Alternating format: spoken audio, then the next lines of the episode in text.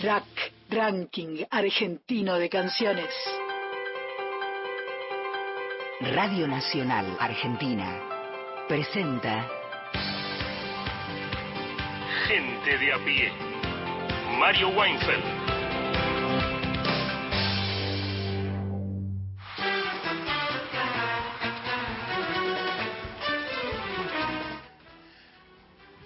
Hola, buenas tardes. Son las 3 y 6 minutos en el territorio argentino y hasta las 5 de la tarde estaremos con ustedes en esto que dice ser y llamarse gente de a pie. Estaremos eh, por Nacional, Nacional Folclórica y más de 20 emisoras en un día que está gratamente convulsionado los pasillos de esta radio porque se está por inaugurar una muestra fotográfica en Radio Nacional. Ya te contaremos más, pero bueno, hay, muchísimo movimiento y, algo de esto te contaremos también en el transcurso de nuestro programa. Una muestra, una muestra de 35 fotografías con los mejores momentos vividos en la Copa del Mundo por fotógrafos formidables. Después te cuento más, pero es lindo, hay, hay movimiento acá, si no, en general estamos nosotros que también nos movemos, pero que digamos, somos parte de,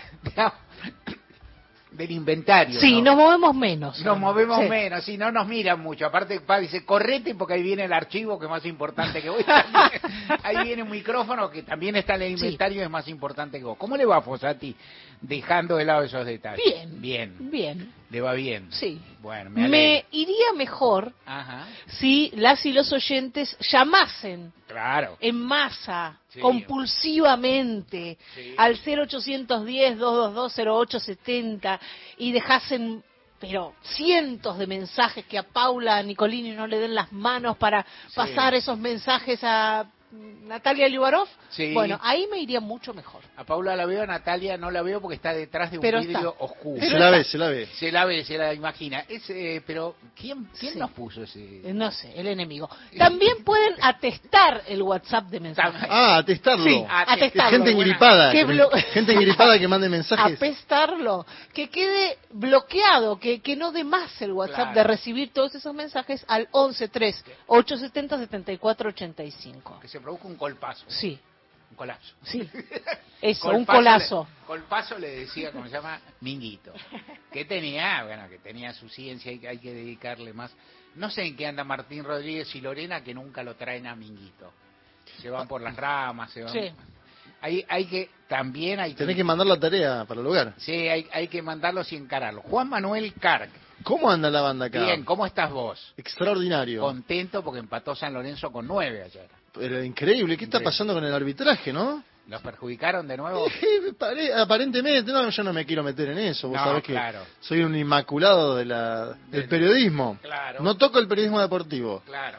Pero bueno, acá como hincha te Solo hablo como hincha. Yo, yo en una época cuando estaba con Pessoa, que no le gustaba mucho el fútbol, pero bueno, dejaba un lugarcito y ahí yo hacía de hincha de River, Pessoa es de central, sin, sin, sin fanatismo y sin casi sin vocación, diría, con respeto por Quique.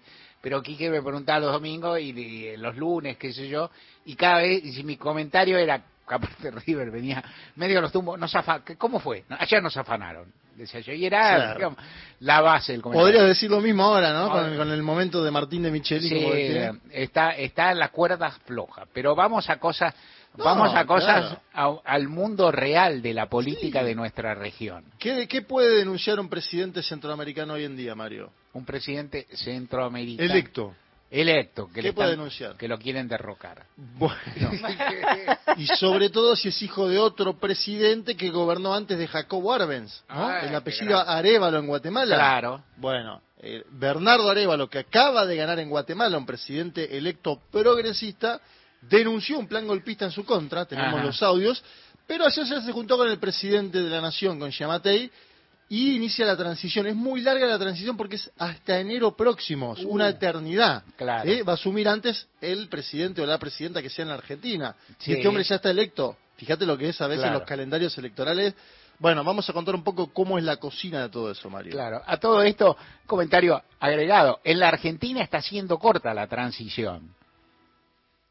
La, transición misma, porque ese no pasó de octubre al 10 de diciembre. el octubre. El mejor de dos casos va a ser 30, 40 días. Y si hay balotaje, es poquísimo. Yo creo que es buen tiempo. Es el problema de la Argentina. ¿Vos crees que es buen tiempo? Sí, ese es buen tiempo. El, problema de la Argentina es la elección previa que te condiciona todo. Claro, sí. Ahí la Argentina lo, lo que distorsiona mucho es la primaria. La paso. La paso en este momento, sin ninguna duda. Esto va a estar acá. También va, va, va a estar. Eh, con un audio Mariana Enríquez, con un audio sobre referido a dos grandes escritores, ya, ya nos acompañará y tendremos más que eso y entonces paso a pedirle a Mariana Fossati el título de mi editorial. Debates sobre la dictadura, los negacionismos y otros detalles. Quedó, quedó puesto en vidriero, como quieras decirle, eh, toda la, cuestión fue, sin duda, la, famosa candidata a vicepresidenta de Javier Milei, Victoria Villarruel, eh, consiguió una parte de los objetivos que se planteaba ayer con la sesión especial que también armó en la legislatura porteña y consiguió sin duda, entre comillas, hacer agenda, o sea, su, su convocatoria llamó la atención, tuvo cobertura en los medios audiovisuales, hubo una manifestación en su contra en los alrededores de la legislatura. La jornada fue en términos políticos, culturales, en, en, términos políticos y callejeros fue tranquila, hubo una movilización. El gobierno de la ciudad valló mucho, ¿no? Valló alguna cuadra o algún, algún lugar. Antes nuestra compañera Victoria de Masi que, que, que, que, tiene siempre una vocación de periodista. Victoria tiene una idea del periodismo notable, que ejercita muy bien, pero que tiene que ver con una hipótesis de profesionalismo que no es muy común en la Argentina. Ella escribió, Victoria, una nota muy buena y muy interesante en Diario AR sobre lo que fue ese acto y Victoria ayer nos contaba acá eh, en vivo, por así decir, cómo intentaba acreditarse, como se, ¿no? Es decir, en ese acto donde había una voluntad enorme de no acreditarla, digamos, de que se acreditaran solo los periodistas afines a los que organizaban el acto y en definitiva la dejaron en un salón anexo, un lugar así donde veían todo por, en una pantalla gigante. Hemos visto esa situación más de una vez, pero en general es con actos donde la, capacidad del salón, del lugar, etcétera, está desbordada por la cantidad de periodistas. Este no era el caso, en un caso de una segregación, los que, los que están con nosotros, este, los dejamos entrar, los que no están con nosotros dejamos afuera, y se produce, armó un acto, bueno, no solo, si fuera proselitista no sería tan, tan densa la cuestión, aunque por ahí es discutible que se deba hacer en la legislatura, que supone, se supone por definición un ámbito plural. En todo caso, hay que decir, hay que señalar eh, lo que uno podría llamar la astucia, se puede llamar de muchas formas, pero la astucia que tuvo Villarruel. Villarruel es y va a ser una figura disruptiva, una figura con capacidad de aparecer en el espacio público y que tiene una aptitud para poner en escena que hay que mirar, que hay que considerar y que yo creo, ayer lo dije, yo creo que hay que contestar, sobre todo hay que contestar los planteos fundamentales que hace, no exactamente el acto, no el acto, aunque por supuesto no soy yo quien le debe explicar a organizaciones de derechos humanos, a fuerzas políticas, a víctimas y abogados y demás cómo obrar en cada caso. Cada quien sabe lo que hacer Ayer eh, dimos cuenta de algunas polémicas que hay, por así decir, del otro lado, o sea, de quienes cuestionan la reivindicación del terrorismo de Estado, el hecho de que se niegue aún la propia, o que, que se reivindique el terrorismo de Estado, que se niegue su propia existencia, ciertas formas discursivas acerca de la desaparición de personas, de lo que fue lo que fue eh, supuestamente la existencia de dos terrorismos de igual valía o de, igual porte y demás. En fin, estos son discusiones que son profundas, que son importantes y que, insisto, para, para mirar un poco, porque de política se, digo, primero, nadie tiene por qué aceptar ningún, eh, ninguna agresión, ninguna falta de respeto, ni un discurso que supone negación de derechos humanos básicos. Esto lo he dicho ayer y no hay por qué callarse. Hay un ejemplo que es interesante dentro de esto, que es el de Estela Carlotto. Ayer Estela Carlotto publicó una, una comunicación diciendo yo no me intereso mucho en lo que pasa y demás, este, no, no, no me importa lo que dice, y esto fue muy tomado por, por algunas personas con las que uno tiene más empatía o más afinidad, que vienen diciendo, bueno, no hay que replicar, no hay que darse por enterado. Yo no estoy de acuerdo con ese planteo, más allá, de nuevo, insisto, y no lo vuelvo a decir más de si pensaba que había que asistir o no al, asistir o no al acto, hecho afuera, es una decisión de cada quien, de cada organización y aún de cada persona. Yo creo que el silencio es mala práctica y la idea de que uno al contestar entra en el juego de otro tiene una parte de verdad, pero no significa que la respuesta, que, el mejor método sea callar, nunca lo es.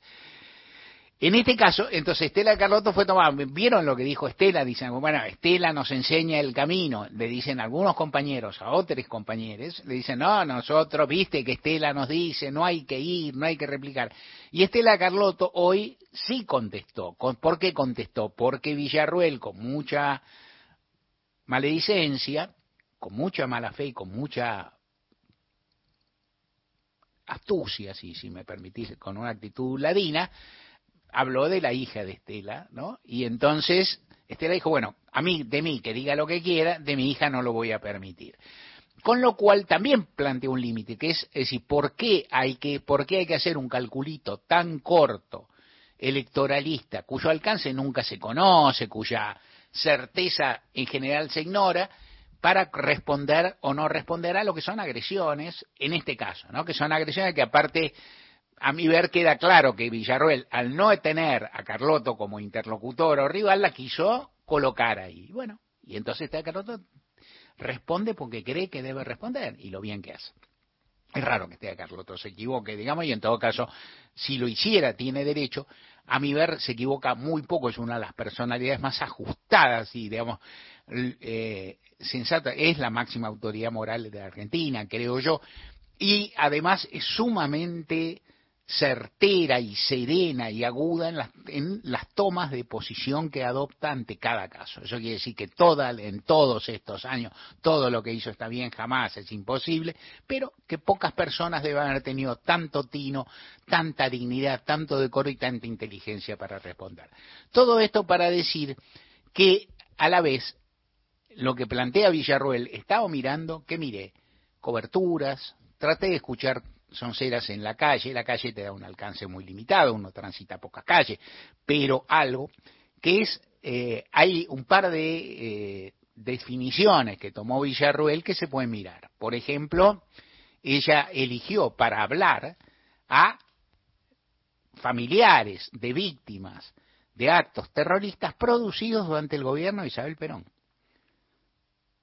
Entonces, incluso, incluso, es decir, dejó afuera de su, no es que lo deje afuera de su discurso, está nada fuera de su discurso, pero las personas que están ahí han padecido privaciones, han padecido muertes, han padecido sufrimientos personales y familiares que, digamos, sucedieron durante un gobierno legítimamente elegido, digamos, gobierno que desbarrancó por muchos motivos y que en cierta medida preludió parte del terrorismo de Estado, pero que no fue igual. Y bueno, y ahí ocurrió esto y entonces ella también ahí plantea, entonces no es que fue a hablar, simplifico, panfletizo, para que se entienda lo que quiere decir, no es que estuvo hablando Luciano Benjamín Menéndez, estuvo hablando el hijo del coronel Larrabure, que estuvo, este, que fue detenido, apresado y estuvo en cautiverio del Ejército Revolucionario del Pueblo, un caso muy conocido y que luego, bueno, fue asesinado. Entonces, a partir de ahí hay cosas que sí se pueden plantear. Por lo pronto, nadie puede minimizar, ni desdeñar, ni subestimar, ni no tener todo el respeto por los familiares de una víctima de un hecho violento, digamos, ¿no es cierto? Es decir, entonces, los y en ese caso, lo que ahí corresponde, por ahí se puede discutir en términos así de racionalidad política y de aspecto legal es los eh, hechos cometidos contra el militar la Rabure fueron investigados por las autoridades públicas argentinas, fueron investigados más de una vez, fueron investigados durante los gobiernos, eh, durante el gobierno este, democrático del peronismo y fue investigado durante la dictadura más de una vez. O sea, no es que no fue investigado, la Rabure fue ascendido, aun cuando estaba en cautiverio, fue ascendido post-mortem, la familia recibe una pensión, todas cosas que me parecen muy bien, aclaro, que está muy bien, pero que también demuestran algo, y no es para, no lo hago solo para contraponer la desaparición de personas a determinados crímenes, pero también para suponer esto, ¿por qué no se juzgó a las personas que mataron a tal y cual? No se lo juzgó por decisión de la dictadura militar, no se lo juzgó porque en muchos casos se decidió suprimirlo, desaparecerlo. Es decir, no se, eh, la desaparición de personas es una, un recurso de la dictadura, no solo la Argentina, pero en la Argentina fue muy importante, son recursos de Argentina que por lo demás genera una cantidad de consecuencias que también se deben analizar. Cuando salames, cuando personas malévolas o salames de derecha como Ricardo López Murphy dicen esto fue una guerra, ignora la existencia aún de leyes internacionales que valen para la guerra. Cuando López Murphy dice, pruébenme que fueron 30.000, está pidiendo una tontería, como la piden todos los demás, porque si algo no se puede probar, es eh, la desaparición de personas en la cual hay todo un andamiaje de organización pública, de organización política de organización estatal para que no se sepa cuántas personas desaparecieron y dónde están. Cuando algunos dicen, muy pánfilos o malévolos, cuando algunos dicen, en el registro de la CONADEP consta 9.400, ni me acuerdo cuánto, no importa, 9.432 personas desaparecidas, y ese informe realizado en 1983, 84, 84, 85, con todas las dificultades del caso, con personas que todavía no habían vuelto a la Argentina, con exiliados, con cuerpos que no habían sido identificados, con nietos que no habían sido recuperados, en fin, con gente aterrada que no quería declarar ni a cañonazos. Y todo lo demás es un registro definitivo. Jamás en la historia el primer registro ese definitivo es una bobada.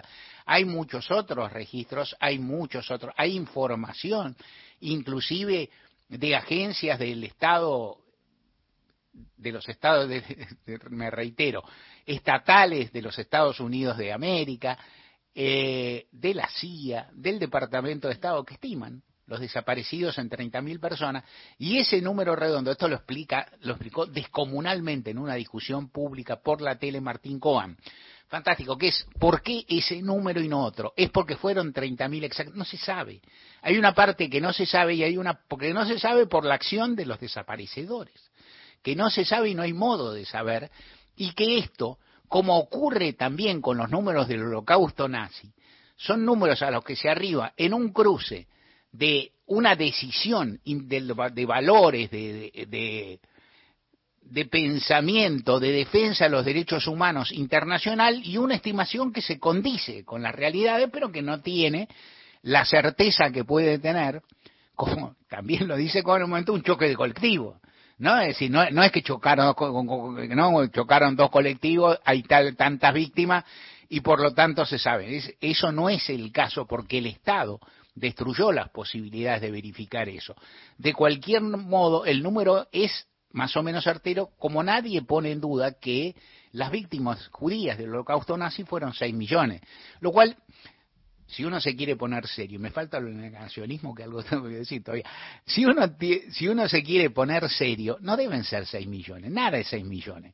¿no? Es decir, cuando vota la gente no votan 6 millones, votan 5, Y cuando los matan, los nazis tenían registros un poco más afinados, pero tampoco tanto. ¿Qué serán? 5 millones 900 mil, 4 millones 942 mil 714, 6 millones 23 mil 112, tanto da tanto da la, precisión del número que ronda la realidad y que también se enfrenta a la negación de aquellos que impiden que se conozcan, que primero no quisieron quisieron que los crímenes se cometieran en la mayor oscuridad, privaron de los derechos humanos más básicos a las víctimas y a sus familiares, los dejaron, quisieron dejarlos sin la posibilidad de encontrar sus cuerpos para honrarlos como hacen casi todas las civilizaciones del planeta en nuestros tiempos y en otros tiempos. Y encima le daba basada el premio a empezar a discutir una cifra en base a que a un documento que consiguió un grupo de personas comandado por Ernesto Sábato hace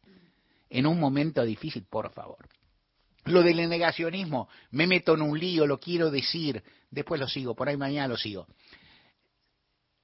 ¿Qué es negacionista? Es el que niega precisamente algo que está reconocido, que está comprobado, que se corroboró en los tribunales de Argentina y que está sancionado por numerosos tribunales de la Argentina y por numerosas leyes de la Argentina internacionales. Acá en la Argentina hubo terrorismo de Estado, que es el único, el, el único terrorista, el único que puede practicar este tipo de terrorismo es el Estado, por su magnitud, por su gravedad, por su dimensión y por los medios que se utiliza. ¿Qué pasa con el que niega esto? ¿Incurre o no en un delito? Temazo. Temazo que me, me, importa mucho y que da muchas vueltas y que es complejo. En la Argentina, por lo pronto, no así en principio, te prometo que voy a averiguar un poco más. Ya le tiré algún pedido de ayuda a penalistas que conozco, que son muchos, saben mucho más que yo. En la Argentina, en principio, el negacionismo no es delito, así dicho no es delito. Puede ser delito la apología del crimen, puede ser delito reivindicar ciertas cuestiones, pero negar no es delito. Se dice en Alemania lo es, puede ser, lo será. Alguien dice que está bien, tendría que conocer cómo son las leyes alemanas. Yo digo que no las conozco, voy a tratar y tendría que imaginar cómo sería aplicarlos en la Argentina. Confesión de parte, a mí no me sale mucho esto de prohibir eh, eh, contenidos. A mí no me sale esto mucho decir esto es prohibido y por lo tanto esta persona debe ir en cana. No me convence. Me parece que eso traza una línea difícil, un margen dudoso y se va para cualquier lado. De cualquier manera se puede discutir pensándolo un poco más y viéndolo. De momento un negacionista no es un delincuente porque no está así previsto. Se puede buscar eso, se puede buscar, se ha podido hacer. No sé, seguramente en la tradición parlamentaria de Argentina hay proyectos de ley. Argentina hay se van presentando por algún motivo, no habrán progresado, no, y este no sería el momento. En cualquier caso, hay algo ahí que impresiona, que es la capacidad de provocación que tiene ciertas ciertas versiones de derecha que en primer yo de nuevo advierto que no significa que todos los argentinos hayan olvidado las movilizaciones que todos hemos realizado los 24 de marzo, que se hayan olvidado, que hayan cambiado de, de parecer las personas que se movilizaron contra el 2 por 1. La, estas disputas son permanentes, son contingentes, puede cambiar el clima y demás.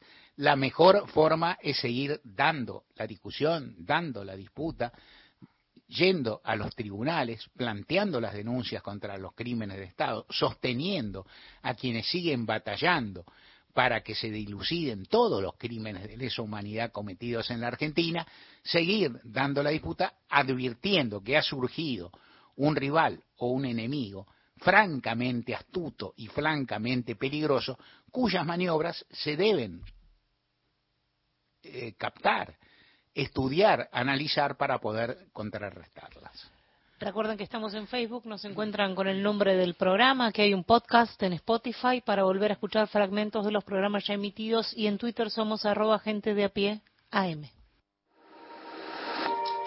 Una amistad te puede dar mucho, un trabajo también un amor, un barrio, una familia.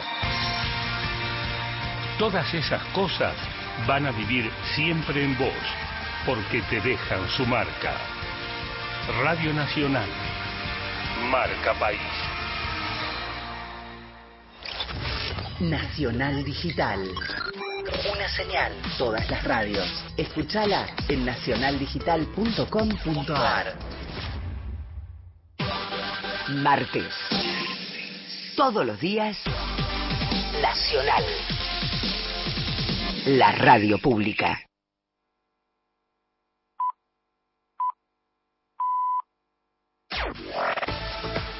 Nacional Noticias. El país en una sola radio.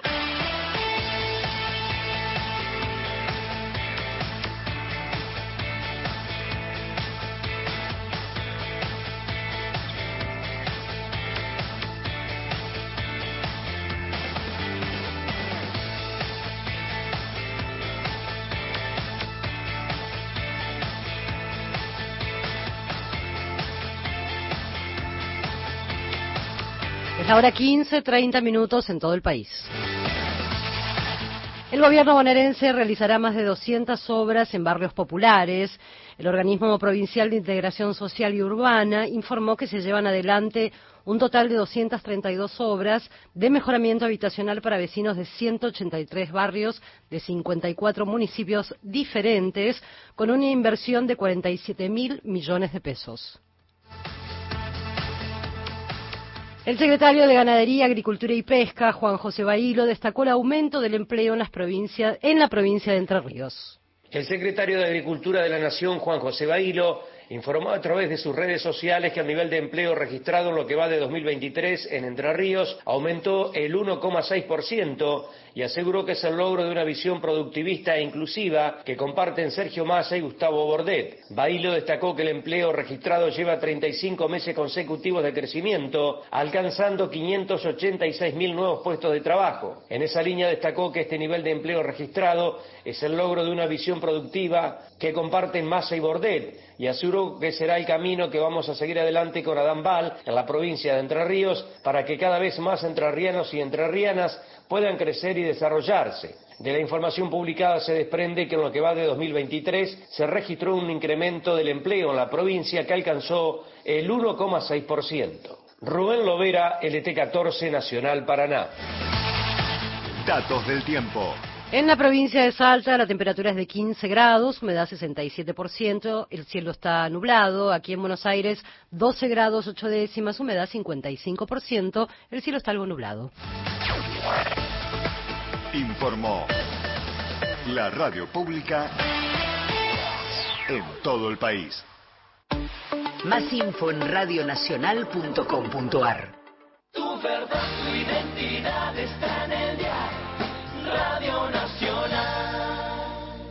Llegó la quinta edición de Previaje. Compra del primero al 7 de septiembre. Viaja del 29 de septiembre al 17 de octubre, con un 50% de reintegro de tu compra para usar en toda la cadena turística del país. Conoce más en previaje.gov.ar. Primero la gente. Ministerio de Turismo y Deportes. Argentina Presidencia. Nacional Doc. Registro sonoro de la Argentina. Me agregan en dos partes de los cuadernos. Una con una letra y otra con otra letra, distinta a su vez a la de Centeno. Son tres los tipos de caligrafía que hay, la de Centeno y la de dos distintos entre sí que me mencionan en forma agregada.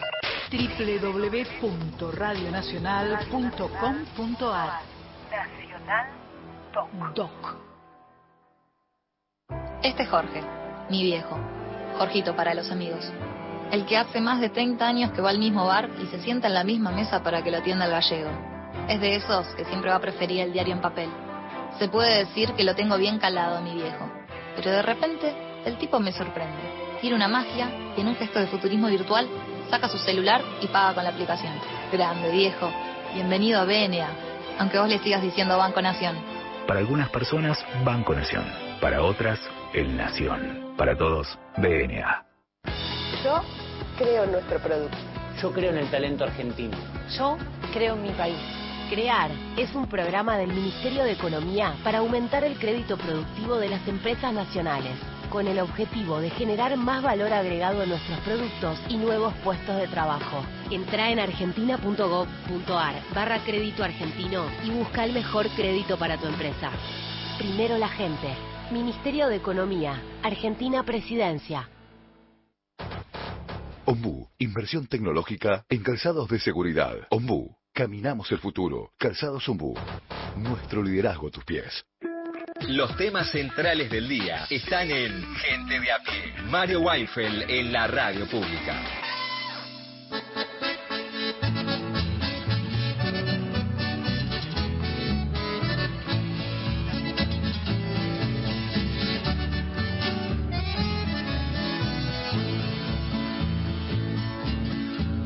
Donde el viejo puente se junta con las estrellas. Te veo venir, Genaro, guapeando al anochecer.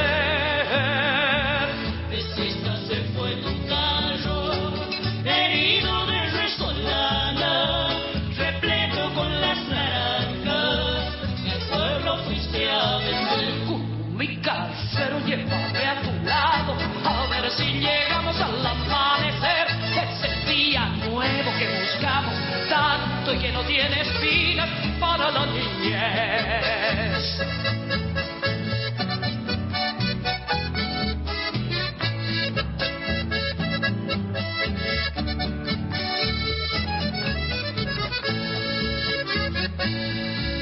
El ala de tu sombrero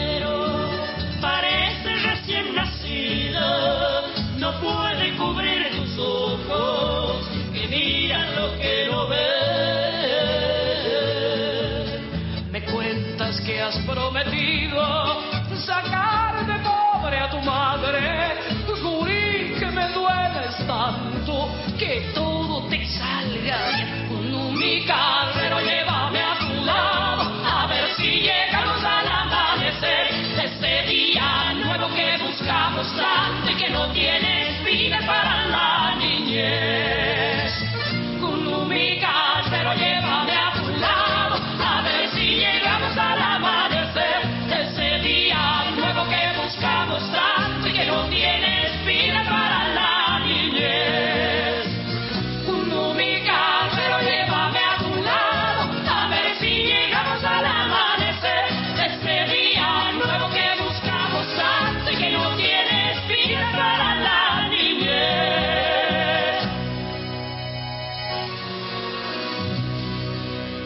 Era Teresa Parodi, Kunumi Carrero.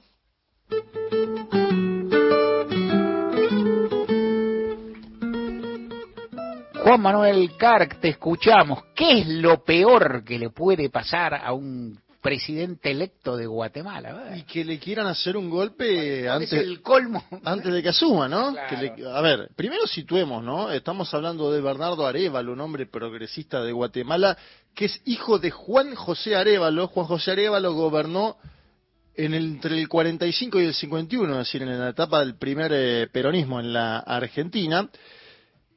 Y este hombre gana las elecciones después de la conformación de un partido, fíjate el nombre, Partido Semilla, es un partido que nace de una formación de intelectuales, 12 intelectuales y un movimiento estudiantil importante que surgió en el año 2015 contra el entonces gobierno de Otto Pérez Molina. En ese entonces había un caso llamado La Línea, donde se inves- investigaba casos de contrabando vinculados a la aduana del país y a los gobernantes, como en casi todos estos casos. Pero atención con lo siguiente, porque el partido Semilla tiene algún vínculo a través de eh, think tanks, como se le dice, tanques de pensamiento, le diríamos en Argentina, fundaciones, con el Partido Demócrata de los Estados Unidos de América.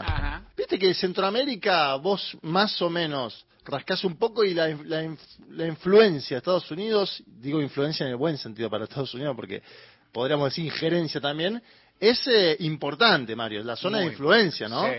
De hecho, eh, la Argentina siempre se dice que tiene una de las sociedades más, entre comillas, an- más anti-norteamericana de América Latina y el Caribe, porque estamos más lejos de los Estados Unidos de América. Se, se- se escribió bastante sobre eso también, ¿no?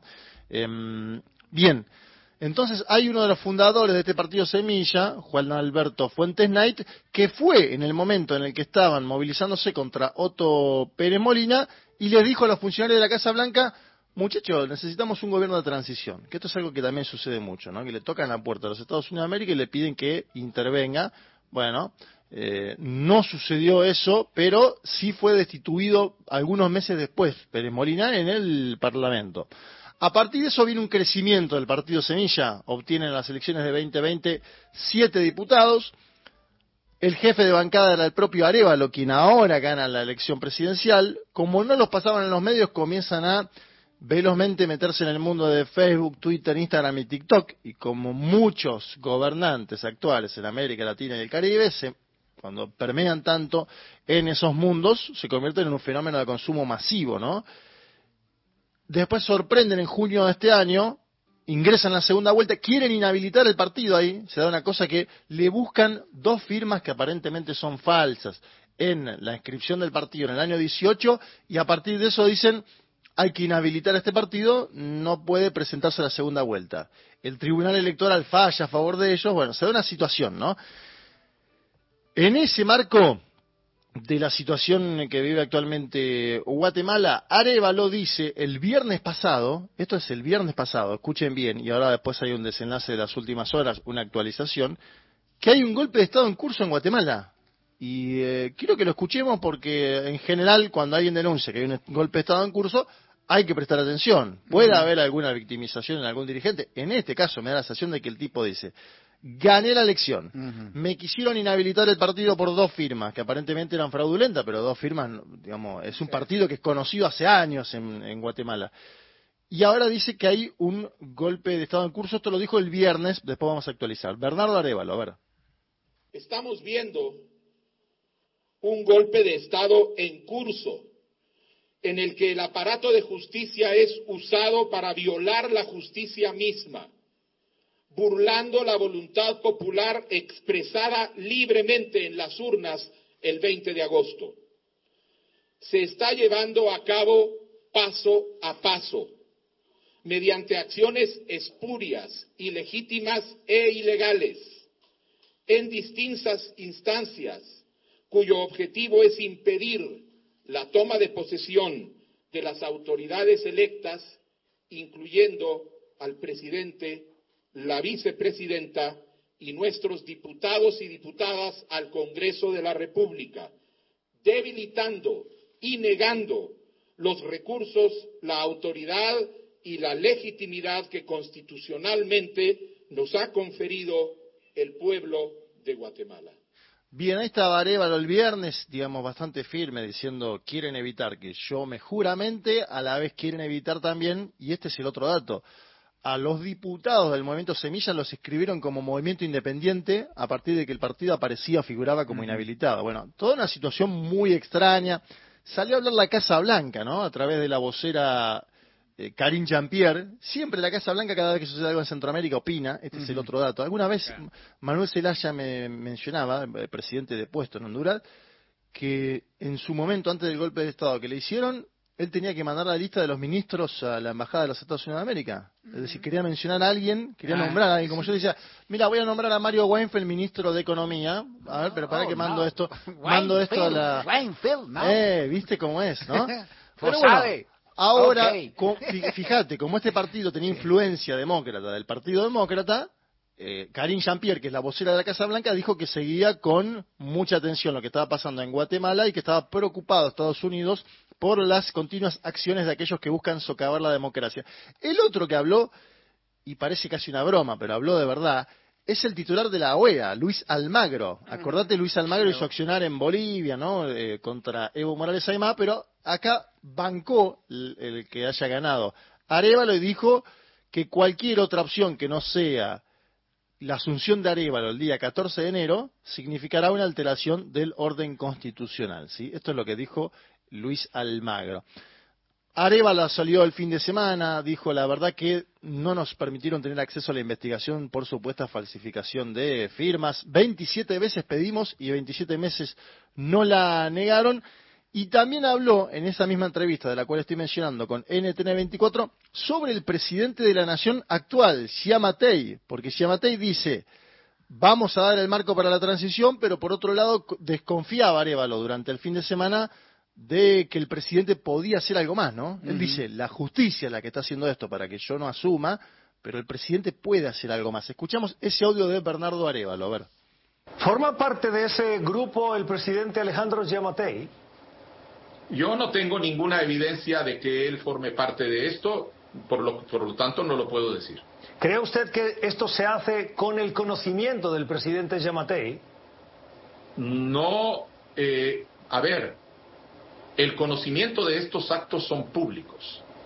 Lo sabe todo el, pueblo de Guatemala. El presidente Yamatei, ¿cree usted que podría haber hecho más para evitar, minimizar o ser más vocal en contra de esos movimientos que se están produciendo? Sí, yo creo que podría hacer mucho más. ¿Qué le reclama?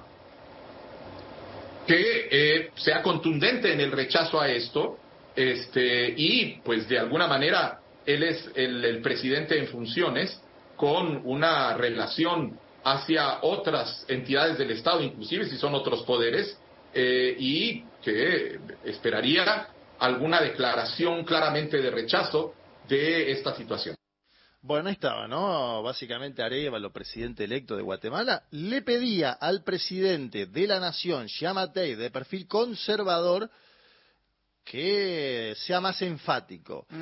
Llegó ayer esto, por eso digo, Arevalo puede estar un poco más tranquilo, si querés digo un poco porque falta mucho para el 14 de enero, falta una eternidad para el 14 de enero. Son, en un país como Guatemala, tan dependiente de las decisiones políticas de los Estados Unidos de América, pero a la vez donde hay tanta influencia de los poderes fácticos, ¿no? Y cuando digo poderes fácticos hablo de los militares, por citar un caso particular, de la justicia, por citar otro actor privilegiado, en este caso una justicia que está siendo contraria a la asunción de Arevalo, es preocupante. Pero ayer hubo encuentro, también estuvo el titular de la OEA, Luis Almagro, presente en Guatemala, y se juntaron Yamatei y Arevalo. Primero vamos a escuchar a Yamatei porque casi que le contesta al, último audio que estábamos escuchando de Arevalo. A ver, Yamatei. El pueblo habló, como se lo dije a usted, el pueblo decidió, y entonces es a quien el pueblo eligió, a quien nosotros, y lo reitero, con contundencia como me lo han pedido, el doctor Arevalo será el próximo presidente por parte del partido Semilla que ganó las elecciones. Bueno, ahí estaba um, ¿no? el presidente todavía de Guatemala hasta el próximo 14 de enero, cuando le tenga que pasar la banda presidencial a este progresista llamado Bernardo Arevalo.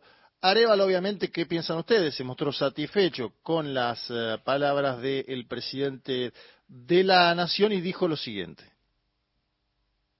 Le mencionamos que esperamos que esta claridad en ese posicionamiento sirva efectivamente para orientar y hacer que vaya desapareciendo ese asalto eh, ilegal, ese intento de subvertir el orden constitucional y burlar la voluntad popular que está en marcha, como lo hemos dicho. Bien, ahí estaba, eh, es una situación a la vez convulsionada en Centroamérica, ¿por qué? Porque primero tenés a Nayib Bukele buscando un nuevo mandato presidencial en El Salvador, porque por otro lado tenés la situación ya de inestabilidad política crónica hace años en el eh, suelo nicaragüense, donde gobierna Daniel Ortega nuevamente, se ha peleado con la iglesia de forma bien explícita, ¿no? Con un obispo que permanece detenido, y donde además tenés en Honduras, donde gobierna Xiomara Castro de Celaya, la esposa de Manuel Celaya, presidente de puesto, que yo comentaba aquella famosa anécdota eh, sobre los eh, ministros, y donde denuncia Xiomara Castro de Celaya que el ejército, o mejor dicho, algunos funcionarios del ejército que ya se han apartado de sus funciones, pero que permanecen en retiro haciendo política, como se les llama, están tras la intentona golpista. Entonces, son dos países que denuncian un intento de golpe, Honduras y Guatemala, y otros dos países, podríamos decir, donde los presidentes quieren el siga-siga, ¿no? Sí. En El Salvador con más popularidad, pero El Salvador dice, Bukele dice yo me quedo, yo me quedo. Y Daniel Ortega dijo yo me quedo hace bastante también. Entonces es una situación compleja la que se vive en eh, Centroamérica, siempre con una influencia notoria de Estados Unidos de América, que piensa que esos países son casi satélites de ellos, ¿no? Eh, traía el tema Guatemala porque es un tema que hay que prestarle atención de acá al próximo 14 de enero. Es un país importante en la estructura centroamericana. Es un país donde Jacobo Arbenz tuvo una actuación destacada antes de que fuera un presidente de puesto. El propio eh, Che Guevara fue parte de todo ese movimiento, ¿no? Cuando viajaba por eh, Centroamérica y me da la sensación de que vamos a tener novedades en este caso, Mario interesantísimo lo que contás, apenas un par de acotaciones. Una, acotación, una nota al pie. Bukele es un poco la musa inspiradora de los fachos de toda la región, ¿no? O sea, es decir, eh, Bukele se, ha convertido, el presidente del Salvador, no suelen ser una referencia tan fuerte, pero con su política represiva y demás, se ha convertido en una especie de referencia, en una especie como de marca, ¿no? Es una marca. mira, te agrego una mínima. Imagínate si Bukele en la Argentina, hay algunos carteles que decían a lo Bukele, imagínate en toda Centroamérica la influencia que tiene, porque Xiomara Castro de Celaya en Honduras intentó un plan similar al de Bukele con las maras y las maras es un problema extendido en toda Centroamérica. Hay el candidato presidencial Daniel Novoa en el Ecuador, que va a segunda vuelta ahora con Luisa González, ya dice que hay que meter a los presos de alta peligrosidad en barcos y que vayan, eh, ¿no? Que vayan, eh, que, los barcos se muevan, digamos, es decir, que no estén en suelo. Fíjate, Porque Bukele que dijo, mega cárcel. Xiomara Castro de Celaya dijo, hagamos una cárcel en una isla. Y ya en Ecuador, un candidato presidencial que tiene que ser la chance de ganar Novoa dice, bueno, metámoslos en un barco, barcos cárceles. Esto es algo inédito, Mario. Juan Manuel Car, gracias. A usted. Elegís todos los días la radio pública. Pa, ay, dale, pa, escuchame. Mirá lo que tengo para mostrarte. Así vas a estar en 10 años. ¿Cómo te ves? Pa, mira, me veo bastante fachero, ¿eh? Tranquilo y sobre todo jubilado. Ah, ¿te vas a jubilar? Sí, se me estoy encargando de eso. Qué bueno. Venga, dale, prende. Si te faltan hasta 10 años para cumplir la edad para jubilarte y adeudas aportes, ahora los podés regularizar con el nuevo plan de pago de deuda previsional para trabajadoras y trabajadores en actividad. Tu esfuerzo cuenta. ANSES, Argentina Presidencia. Raíces para construir ciencia. Con Diana Constanzo. El programa Raíces del Ministerio de Ciencia, Tecnología e Innovación desarrolla políticas de vinculación con investigadores e investigadoras residentes en el exterior. Promueve acciones para el retorno a la Argentina de aquellas personas que están trabajando en otros países. Estas son algunas de las historias de quienes decidieron regresar. Federico García es astrónomo, se doctoró en la Universidad de La Plata en 2017. Se fue a Francia y regresó a la Argentina en 2021. En septiembre de 2017 me fui de Argentina para continuar y extender mi formación postdoctoral en el exterior. Junto a mi familia nos instalamos primero en París, en Francia, y luego en Groningen, en, los Países Bajos. Tras cuatro años de, de trabajar allí, regresamos a la Argentina, donde bueno, ingresé como investigador en la carrera del investigador de CONICET. Para mi retorno y también el de mi familia obtuve un subsidio del, del programa Raíces, del Ministerio de Ciencia y Tecnología, que nos ayudó en lo que es el viaje, la mudanza y nuestra instalación en Argentina. Me desempeño como investigador de CONICET, trabajo en el Instituto Argentino de Radioastronomía y allí investigo objetos compactos como estrellas de neutrones y agujeros negros en sistemas binarios y realizando modelos y analizando observaciones realizadas en la banda de los rayos X. Federico García, astrónomo, regresó a la Argentina en 2021. Raíces para una soberanía científica. Una producción de Radio Nacional. Llegó la quinta edición de Previaje. Compra del primero al 7 de septiembre. Viaja del 29 de septiembre al 17 de octubre, con un 50% de reintegro de tu compra para usar en toda la cadena turística del país. Conoce más en previaje.gov.ar. Primero la gente. Ministerio de Turismo y Deportes. Argentina Presidencia. Yo creo en nuestro producto. Yo creo en el talento argentino. Yo creo en mi país. Crear es un programa del Ministerio de Economía para aumentar el crédito productivo de las empresas nacionales, con el objetivo de generar más valor agregado a nuestros productos y nuevos puestos de trabajo. Entra en argentina.gov.ar barra crédito argentino y busca el mejor crédito para tu empresa. Primero la gente. Ministerio de Economía. Argentina Presidencia. Temporada invierno. Nacional. Todos los climas. La radio pública. Entrevistas, columnas, debates, análisis en la tarde de Nacional. Gente de a pie. Bueno, hay un debate eh, a la luz de las nefastas expresiones de la señora Villarroel y es si los civiles también pueden ser objetos de acusación de delitos de lesa humanidad. Y la respuesta es que el consenso de Roma, al que dirigió nuestro país, que creó la figura de delito de, lesa humanidad, eh, no los descarta, porque habla de aquellos delitos cometidos por el Estado, sin distinción si son civiles o militares. Rodolfo nos escribe desde Rosario, Santa Fe. Hace mil días que Fabián Rodríguez Simón, alias Pepín, está prófugo, el jefe de la mesa judicial durante el gobierno del tío endeudador. Saludos desde Rosario, nos dice Rodolfo. Buenas tardes, Mario, José Belgrano excelentes palabras las suyas.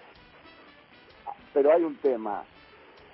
Nunca se incluyó el genocidio de la revolución fusiladora. Nunca se incluyó en los juicios la proscripción de Perón. Isabel nos dice desde Parada Robles, les mando muchos cariños, siempre los escucho. Bueno, hablando en términos históricos, también se puede considerar delitos de lesa humanidad los crímenes cometidos contra los pueblos originarios durante la llamada campaña del desierto del general Roca. Y al respecto, José Hernández decía, nosotros no tenemos el derecho de expulsar a los indios de sus territorios, y menos de exterminarlos. Muchas gracias. María Delia nos escribe desde Tolosa. Eh, hola gente de a pie, ¿cómo están? Pido para el eh, jueves el tema de León Gieco, Dios Naturaleza. Por acá se escondió el sol y hace mucho frío. Ah, me olvidé. Imaginen a Villarroel Vice y al nefasto presidente. Basta, nunca más. Bueno, José Ingenieros, eh, mi pedido musical para el jueves es ¿Por qué cantamos? Puede ser por Sandra Mianovich, Celeste Carballo. Gaby desde Jujuy, Javier Milei y su vicepresidenta em, se cavaron su propia fosa al reivindicar a los militares genocidas de la dictadura del 76. Los derechos humanos no se tocan, democracia para siempre, eh, la dictadura en la Argentina nunca más, nos dice Gaby desde Jujuy. Mensaje de Sergio desde Las Heras. Buenas tardes a Mario y equipazo de gente de a pie. Siempre estoy firme como espina de cardo seco. En algún momento hay que seguir trabajando. Arranco con Nacional a las 4 de la madrugada con el Ordeñe. Maravilloso programa. Como cada tarde tengan una excelente tarde, nos dice Sergio desde Las Heras. Bien, bien, lindísimo. ¿Cómo era? Eh, espina de cardo seco. Sí, firme como era no era el rulo de estatua el rulo de estatua también. Eh, son son son sinónimos conceptuales ponele. Mm. pero el cardo cómo será bueno uno imagina un cardo seco un cardo seco claro imagina. no se le deben salir las no no no ha de ser complejo. Algo que, que, que, que menciona por ahí se menciona al, alguien de la oyentada es esto de cuántos delitos no cuántos crímenes violentos que podían considerarse, claro que sí, terror, eh, crímenes de lesa humanidad, en principio, conceptualmente, los comete el Estado por, por su propia estructura. Hay alguna traslación, pero poca, digamos, hay alguna excepción, pero el núcleo es ese. Dos, en la Argentina, la idea de castigar a los crímenes, esos crímenes como delitos de lesa humanidad, es relativamente reciente. No es que antes no se pensara cero, es que no formaba parte de un registro general. O sea, los que las que plantearon eso, las que, las que iniciaron eso, hicieron raíz con eso, fueron los organismos de derechos humanos, las madres y las abuelas. Era exótico para nosotros, nosotros, porque nosotros que los que hacíamos política era exótico. Los muertos de Trelew se resolvían en otro lado, ¿no? Es decir, los crímenes de la dictadura de, de también se resolvían en otro lado. Es decir, había una lógica de la represalia violenta o una lógica de la disputa política. Pero no había una, una, una, más allá de, las privaciones de derechos que esto significaba, no era la arena donde se discutía esto. Eso se consiguió en parte por una lucha tremenda y se está desnaturalizando en los últimos años por la decadencia y la corrupción de los tribunales federales.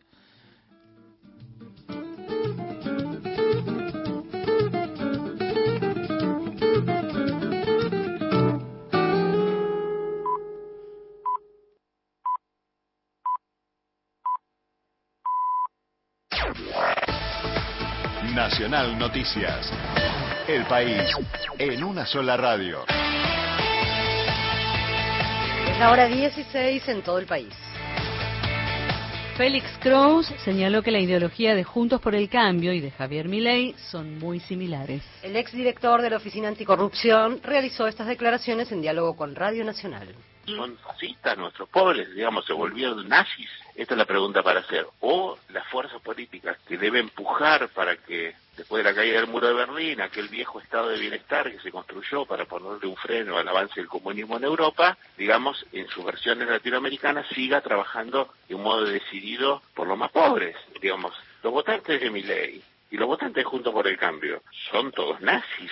Y yo los equiparo deliberadamente porque los que hospelaron en el acto de ayer a estos energúmenos de la libertad avanza fueron las autoridades que gobiernan la ciudad. O sea, aquí nadie puede hacerse el sonso, digamos, ¿no? Si, si es que alguien tenía una duda de que son astillas del mismo palo. Ahora, preguntémonos qué sucedió con los que tienen la responsabilidad de que esa sociedad que vive en el estado de malestar en que se vive desde que terminó el mundo bipolar, no han sabido dar respuestas, no han querido dar respuestas a las necesidades legítimas de la gente.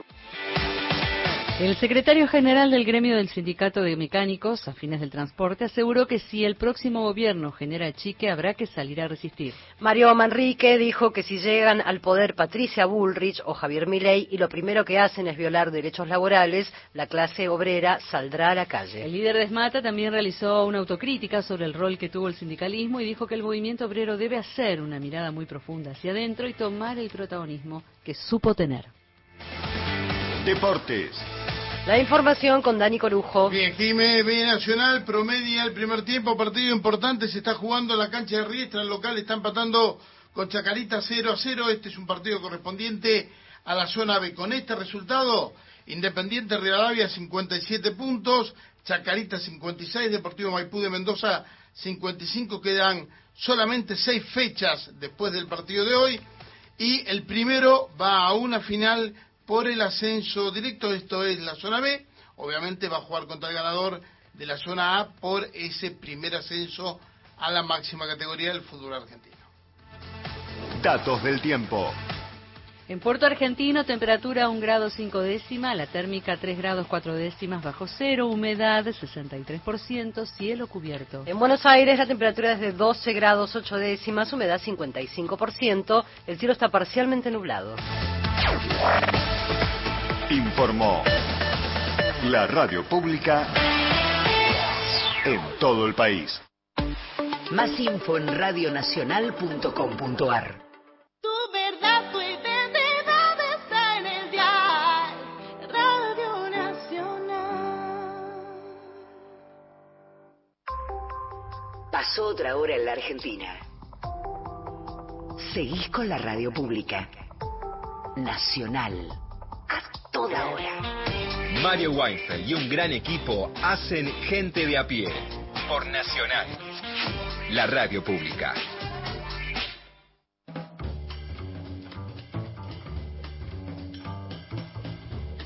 El equipo de gente de a pie está integrado por Mario Weinfeld en la conducción, en la producción, Paula Nicolini, Erika Sotomayor y Miguel Fernández. En la operación técnica, Natalia Ljubarov y Pepe Undiano.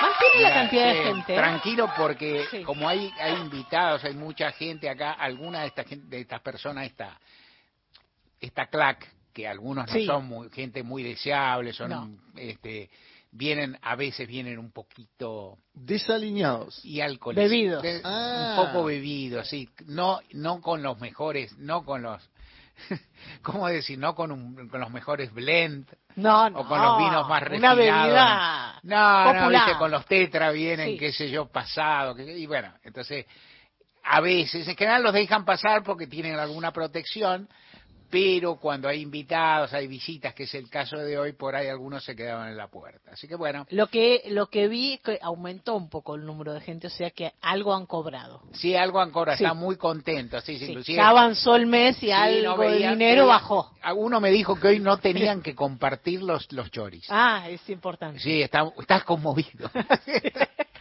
En el control central de Radio Nacional, Luciano Chiquito Profili y Hernán Abella. Las y los columnistas son Lorena Álvarez, Victoria de Más y Mariana Enrique, Enrique Miguel Fernández, Hernán Fredes, Juan Manuel Carc, Paula Nicolini, Martín Rodríguez, Beto Solas, Erika Sotomayor, Gustavo Vergara y Gerardo Villar en la locución Mariana Fosa. Seguimos con los candombes. Ya eh, ayer dijimos que hay candombe brasileño, Sí. hay candombe correntino, hay candombe porteño y hasta candombe uruguayo. Ah, supuesto, hasta. El ¿cómo candombe uruguayo es el más famoso. Sí, sí, sí, es verdad. Desde. Pero bueno, como lo decimos desde acá, eh, podemos agrandarnos. Totalmente. Van a venir los uruguayos Van y me venir. van a buscar en la puerta. Correcto. Eh, candombe uruguayo, pero tamizado por el tango. Eso es lo que escuchamos ayer, algo de lo que hizo Alberto Castillo de este lado del río de la Plata. Y yo creo, a ver, y tengo algunos que eh, avalan mi teoría, que Alberto Castillo saca esa idea de meterle tamboriles y, y hacer candombes con la orquesta típica de Romeo Gavioli. Romeo Gavioli, montevideano, nacido en el año 1913 y fallecido trágicamente en el año 57, músico, cantante, director de orquesta, compositor, un fenómeno el tipo. Era violinista, además, tocaba el violín, dirigía su propia orquesta y cantaba en su propia orquesta. Raro el, el- que el director sea el cantor. Ajá. Bueno, pero la voz que vamos a escuchar es la de Romeo Gavioli. Como casi todos eh, estos músicos en los que nos ponemos a, a- sobre los que nos ponemos a investigar, empezó de muy pibe a tocar el violín, eh, a despuntar el vicio de la música, a cantar también.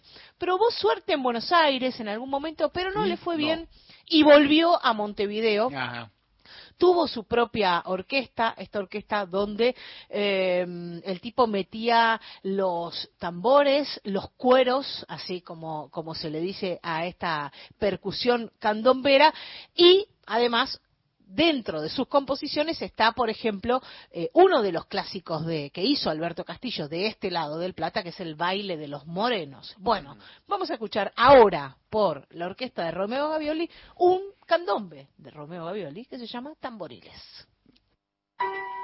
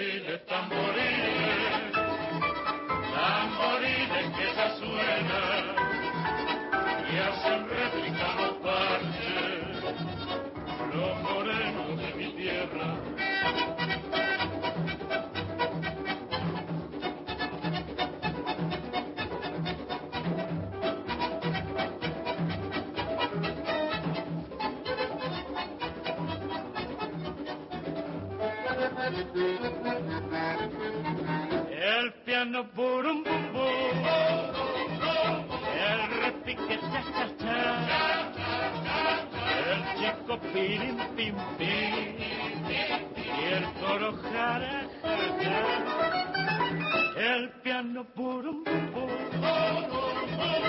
el repique cha el chico pirim pim pim el coro jara jara. Y el coro ja, ja. y el coro ja, ja.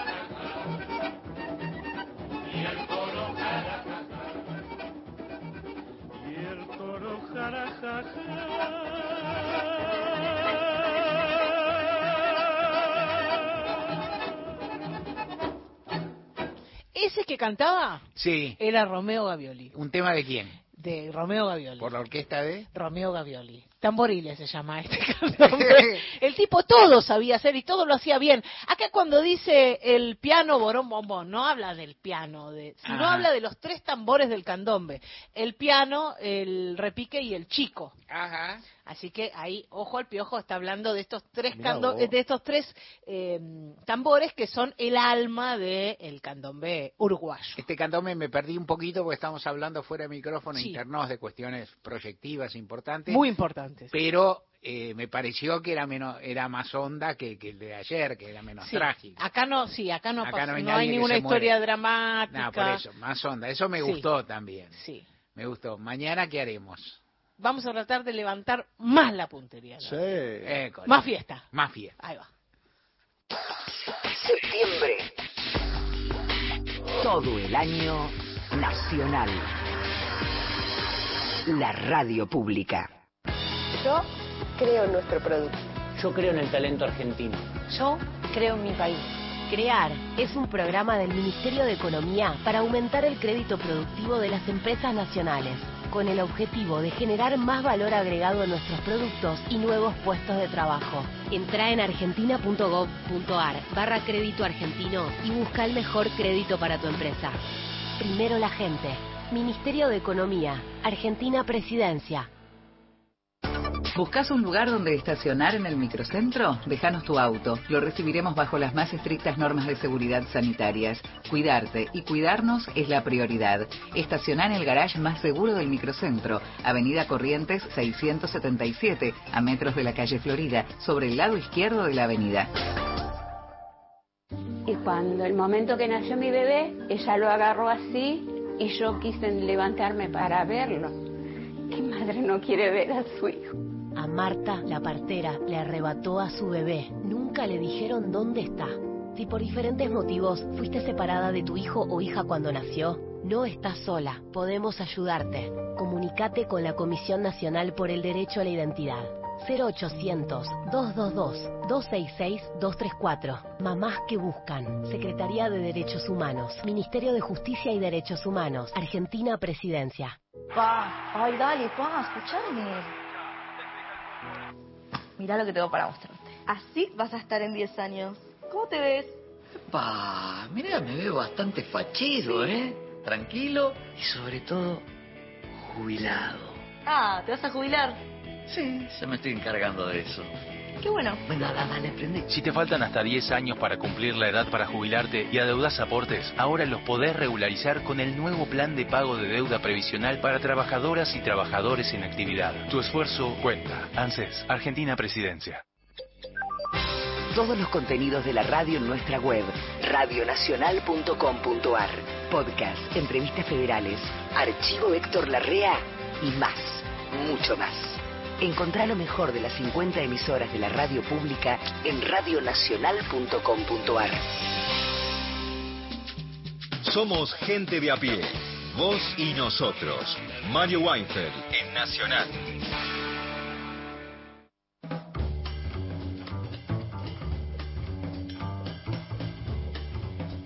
Mariana Enríquez recomendando dos libros de, mujeres, Mercedes Alfón, Liliana Viola, la escuchamos. Hola Mario, hola oyentes y compañeros. Hoy les voy a mm, recomendar dos libros que son biografías de dos escritores eh, y son ambos muy particulares porque los escritores son ambos muy, muy particulares. El primero de los libros es sobre Witold Gombrowicz. Salió en la colección Vidas Ajenas de la Universidad Diego Portales, que es un- una editorial chilena, pero se distribuye en, en Argentina normalmente. Es un libro pequeño. Y lo publicó Mercedes Halfon, que es escritora, es periodista. Y el libro se llama Extranjero en todas partes, los días argentinos de Bro- Gombrowicz. ¿Qué sucede? Gom- Gombrowicz fue un escritor polaco, quizá de los más importantes escritores polacos. que famosamente escribió Ferdidurque, es su, su libro más, más famoso, está en, publicado en, en Argentina por Cuenco de Plata, y varios más, pero digamos, ese es el, el, el libro como su Ulises, por decirlo de alguna manera. Estuvo, fue candidato al premio Nobel, tiene en Argentina incluso como una especie de sociedad de amigos, no de amigos, de fans, tiene como un, o, o académicos especializados, ¿cómo llamarlo? ¿no? O sea, hay tantas maneras de, de llamarlo. Pero este libro se especializa en sus días en Argentina, porque hubo un momento en el que Gombrowicz, en 1939, él vino en una delegación de empresarios, diplomáticos, periodistas de Polonia y recibe la orden de volver por eh, la Segunda Guerra Mundial. Y a último momento, eh, curioso por, por este país y probablemente porque no, no, no quería ir a la guerra, digamos la verdad, se queda. Y es un es, es una cosa bastante extraña. El, eh, Gombrowicz es uno de los narradores más eh, particulares del siglo XX y este libro repasa esos días acá, esos años acá, con los escritos de Gombrowicz, con las entrevistas, está el tiempo incluso que pasó en Tandil, se la pasaba viajando de Buenos Aires al interior, se la pasaba en cafés, librerías, casas de amigos, o sea, hay mucho testimonio porque el hombre eh, se desperdigó eh, por todas partes. La parte de Tandil es especialmente in interesante porque además de, muchísimos viajes entre el 57 y el 60, eh, más o menos, hizo un poco de, base de operaciones allá y, y, y se armó alrededor eh, un grupo de, intelectuales, cosa que, que, es bastante generosa por la época y que, debemos decir, muchos de los este, intelectuales barra escritores porteños eh, no hacían. Y otra cosa, que lo fascinaba muchísimo en Buenos Aires era la marginalidad de Buenos Aires. Eh, las pensiones, hacía paseos nocturnos por retiro.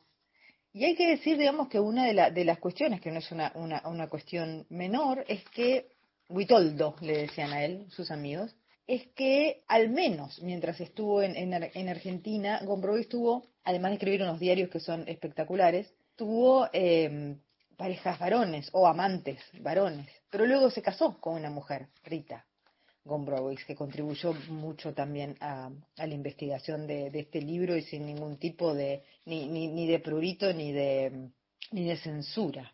Es un libro breve, es un libro que ayuda un poco a entender eh, la, la, la relación en esa época que no es la época más más visitada en cuanto, o sea, lo, eh, en, en, cuanto a la, a, la relación de, de, escritores europeos con la Argentina y de un escritor de Europa del Este, que es una, una cosa bastante peculiar.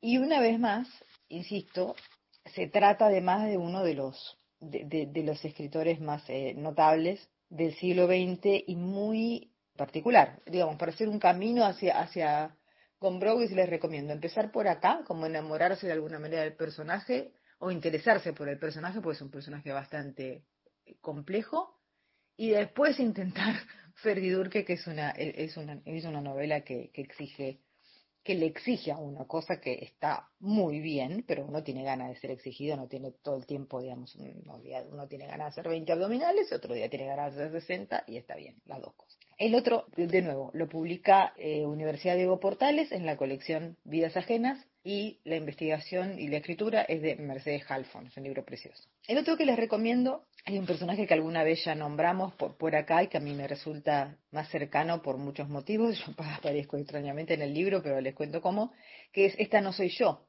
la biografía de Aurora Venturini que escribió Liliana Viola. Liliana Viola fue hasta hace poco tiempo la editora del suplemento Soy de, de, de Página 12, del, su, del suplemento de diversidad sexual de, de, de, Página 12 y ahora está por otros caminos. Y en el 2007, cuando eh, Página 12 hizo un premio de, de, novela que tuvo algunas ediciones más, estaba en jurado conmigo y con Claudio Seiger prejurado, pero estaba en el, en el jurado conmigo de ese premio de novela y encontramos un texto muy particular que se llamaba Las Primas, que estaba escrito a máquina, que tenía correcciones con el corrector ese blanquito que se pone para las correcciones a máquina, que no me acuerdo cómo se llama, y que era extraordinaria, pero no de una manera brillante, límpida, sino que era también una locura la novela. La historia de dos primas, una de ellas, Yuna, que es pintora, que tiene, bueno, no se puede decir de otra manera, un retraso mental, y la otra, porque así lo llama ella además todo el tiempo, es muy bestia la novela, y su prima, que eh, es este, vamos a decirlo con las palabras de, Aurora, no tengamos, este, no nos pongamos políticamente correctos, que es enana. Está contada toda la, no le voy a decir mucho, pero está contada toda la, ese, ese proceso de, selección porque fue muy particular. Después había un, eh, o, otro jurado mayor en el que todos estaban más o menos de acuerdo en que ganara Aurora, menos Juan Forn, que, que, decía, no, esto es una locura y no da. Tenía razón que era una locura, pero también eh, era cierto que este libro tenía que ganar. Y ganó, y era una señora de, de más de 80 años, cosa que eh, yo creo que nadie se esperaba. Hiperlúcida, muy rara en todo sentido. Me acuerdo que cuando ganó el premio, dijo por fin un jurado honesto, o sea, era bastante brava ella, que a partir de entonces se descubrió de alguna manera que tenía montones de libros editados en editoriales independientes, en otros países, etcétera, y desde Las Primas, que fue un éxito, se empezaron a reeditar en ediciones que justamente están a cargo de Liliana Viola, que fue muy cercana a ella. Con muchos libros que ya habían estado escritos, como Nosotros los Caserta, por ejemplo, que es también como una historia familiar súper perversa, y otros más nuevos como Los Rieles, que escribió después.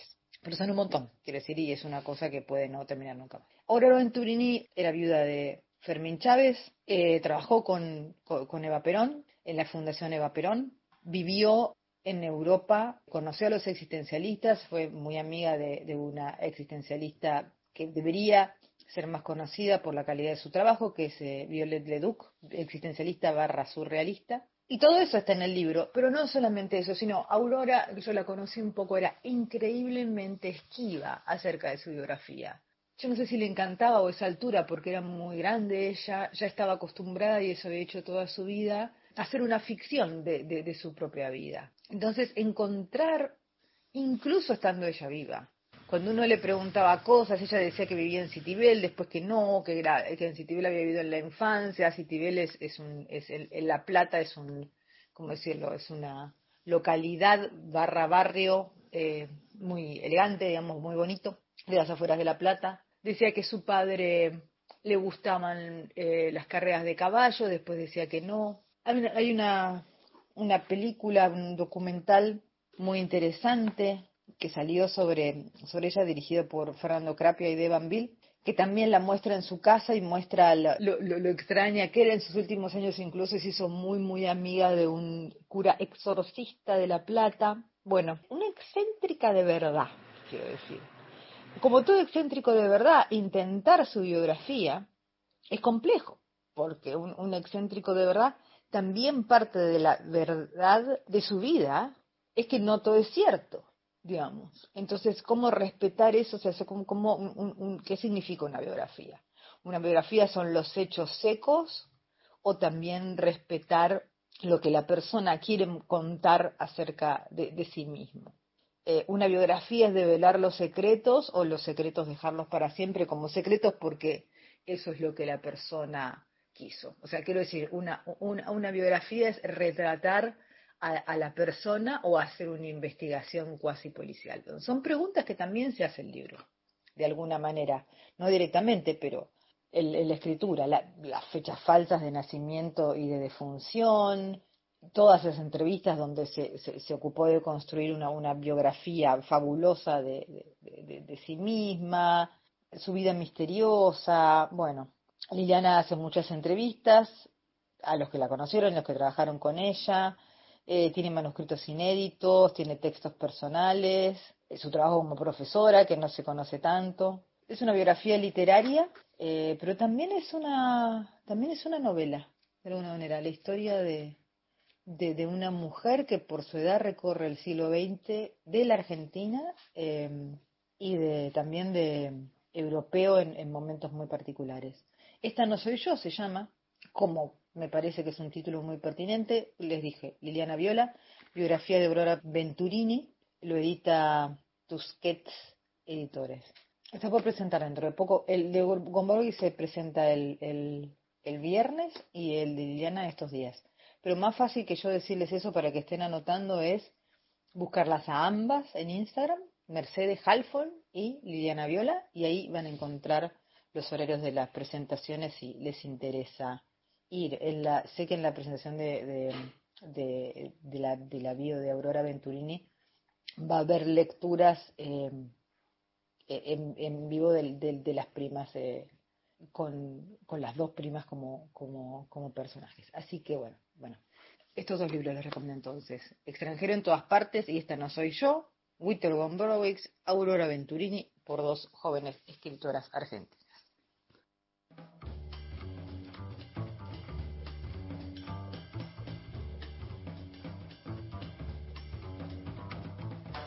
Pues Mariana Enríquez reseñando dos libros actuales. Eh, la seguimos.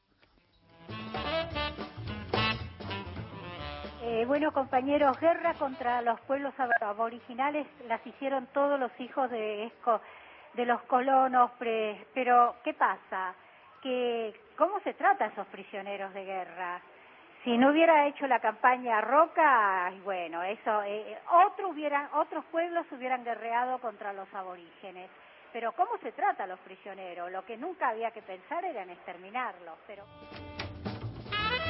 Alejandro de Flores en nuestro WhatsApp. Buenas tardes a la oyentada y a ustedes y a la producción. Esa, a todo el mundo. La gloriosa producción. Los pueblos de gesto antiguo por los trovadores del norte, por favor, para el jueves. Un tema que me gusta, dice Alejandro de Flores. Bueno, eh, veremos, ya saben ustedes, hay un grupo de notables, esos notables, Sí. y esas notables, hay mujeres también. Hay mujeres. Sí. Hay mujeres. Sí, sí, hay, hay, hay, hay paridad de género. Ah, ah, Sí, hay paridad sí. de género. Bueno, es ese grupo de Una, notables. fue una lucha de los hombres. para- para no trabajar. Eh, son quienes deciden, así que les acercamos los pedidos. Exactamente. Juan Pablo de Nueva Pompeya dice, firme como corbata de finado. Me, me parece, me parece un poco fuerte, amigo. Ese, ese me cae. ¿Cómo es? Es un poco fuerte. Y la esa es una parte se me decir. que- Eh, que- que no dice Walter de Calzada, inmutable. Como, firme como peluca de Miley. Ajá. Bueno, Bueno, en fin. está bien.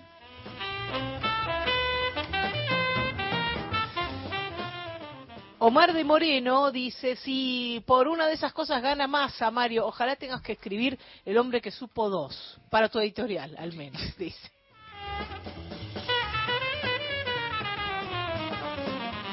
Nos queda para seguir conversando. Ahora estamos casi, casi contra, con, con- no contra, casi en las inminencias de, del servicio informativo de la radio pública. Esto de la influencia estadounidense en, en todo lo, lo que es Centroamérica, que se nota en muchas cosas. Las comidas, por ejemplo, ¿no? Como comen, el modo en que hablan castellano, la- no solo la cantidad de palabras en inglés, que a esta altura hay en muchos lugares, sino muchas palabras, el idioma mezclado, ¿no? Estas cuestiones, el deporte, la fascinación por el, béisbol. ¿no? La pelota, vamos a jugar, es decir, todas estas cuestiones, una influencia cultural mucho más amplia que, que, que existe aparte de una, una presencia política que muy a menudo se manifestó en intervenciones, invasiones, crímenes de Estado y demás, en lo que los Estados Unidos consideraban siempre algo más, no algo algo así como aquello del patio trasero o algo más y con una voluntad de intervención muy muy alta. Por eso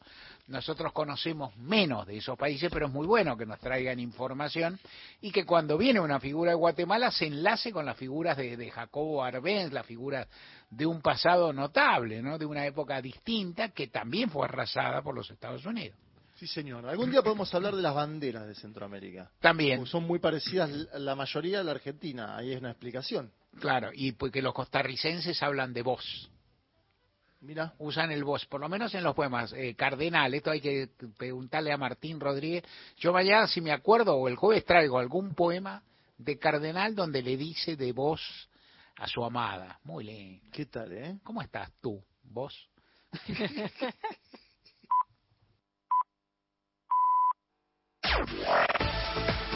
Nacional Noticias. El país en una sola radio. En hora 16, 30 minutos en la República Argentina.